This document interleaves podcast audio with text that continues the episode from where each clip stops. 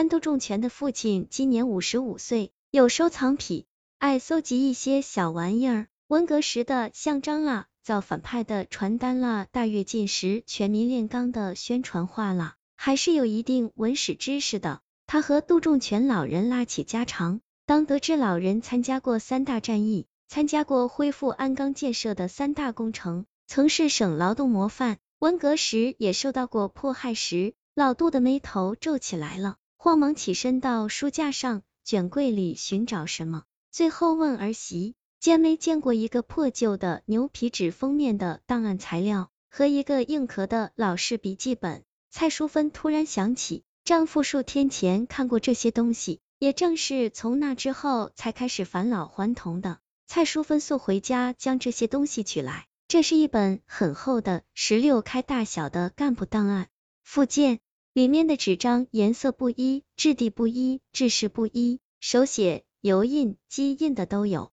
记载了一位叫唐雄老人的各个时期的经历，一页一页的犹如年轮，用黑色的账绳串联起来。一些重大事件，那个硬壳的日记本里也有详尽记载。这是老杜从旧书摊市场花四元钱买来的。超强的记忆力让杜仲全把这些材料统统吃进脑海，极弱的分析力又使他无法消化这些材料。病根儿是找到了，可是如何治疗呢？蔡淑芬和老杜领着杜仲全跑遍了市里各大医院，医生都摇头说无能为力。蔡淑芬只好在互联网上发帖求救。省公安厅的一位电脑专家回帖说，可以领杜仲全到他们研究所来试试卸载。四老杜和蔡淑芬领着杜仲全来到省城，省公安厅的电脑专家会同社科院心理研究所的博士一同为杜仲全诊断治疗。杜仲全被戴上一顶闪闪发亮的头盔，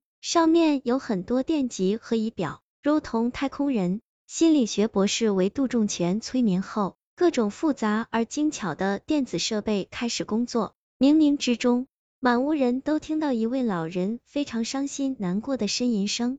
电脑专家目不转睛的注视着显示屏，显示屏上慢慢的现出一团灰色的雾，飘动挣扎，扭曲变换，渐成人形，逐步清晰。一耄耋老者忧伤的面孔只出现一瞬。便随着一声更加沉重的叹息而再次雾化，渐渐的从荧屏上消失。杜仲前醒来，尚不知怎么回事，只依稀记得似做南柯一梦。电脑专家认为治疗很成功。电脑专家再次检查杜仲全大脑，非常有把握的说，耄耋老人的程序已彻底卸载删除。杜仲全一行三人从省城回到家里，当晚皓月如昨。窗帘上再无人形剪影了。蔡淑芬向丈夫描述几天来在她身上发生的怪事，杜仲全竟然一点也不相信。第二天早晨醒来，杜仲全情绪不高，说昨夜梦见一老者被囚监牢，望着我的那副期待眼神，让人揪心。蔡淑芬大惊，说那老人就是前几天的你。至此，杜仲全夜夜梦见那个可怜无助的老人。杜仲全身心疲惫不堪，蔡淑芬去找心理学博士，心理学博士和杜仲全父亲商议，决定追根溯源，查找那本档案资料的原始出处。两人来到旧书摊市场，老杜找到档案的卖主，卖主说这东西是他花两元钱从一个收破烂的手里购得的。老杜傻眼了，城市这么大，上哪去找那个收破烂的？杜仲全每晚仍旧梦到那个无助而愁苦的老者。无有一天，杜仲全责怪老者老纠缠自己，和他发了脾气，说自己也无能为力。老者欲言又止。忽一日，杜仲全梦见老者越狱了，可在火车站前附近的一栋居民楼里又被抓了回去。心理学博士认为此梦隐藏着某种暗示，叫杜仲全没事时多到火车站前附近寻觅。数日后的一天，杜仲全竟然夜不归宿。老杜和蔡淑芬找了半宿，临天亮时才在火车站前的一栋居民楼附近发现杜仲全。杜仲全正围着这栋居民楼绕圈。他说他一直在往自己的家里走，不知道为什么总是到不了家。老杜将这一情况迅速告知心理学博士。博士赶来时，天已大亮，心理学博士打听六湾的邻舍是否认识一个叫唐雄的老人。邻舍指着一处住宅说：“唐雄老人原来就住在这里，去年去世了。”心理学博士通过有关部门和居委会取得联系，了解到了唐雄老人的情况。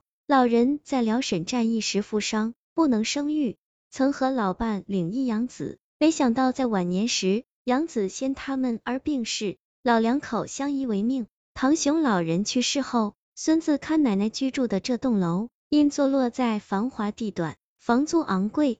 便把奶奶送到一家条件很不好的私人养老院，将老人的遗物卖了破烂，房子出租。老太太在养老院里日夜思念老伴，又缺少睹物思情的寄托，精神萎靡，意识恍惚。老杜一家人和心理学博士以及居委会终于做通了唐雄老人孙子的工作，老人的孙子退掉房客，将奶奶接回家来。老杜把唐雄老人的档案和日记交还其老伴。不久，老太太传出话来，她把老伴的档案和日记放在枕下，每晚都能梦见老伴，想到余生还有二分之一的时间和老伴在一起，非常高兴，身体日渐硬朗。杜仲全夜晚再无梦扰，一觉天明。忽一日，他突发奇想，到省公安厅找到那位电脑专家，请他打开计算机数据库。查看耄耋老人，令电脑专家奇怪的是，显示器上不见了老人的物像，代之的是一片瑰丽多姿的五彩祥云。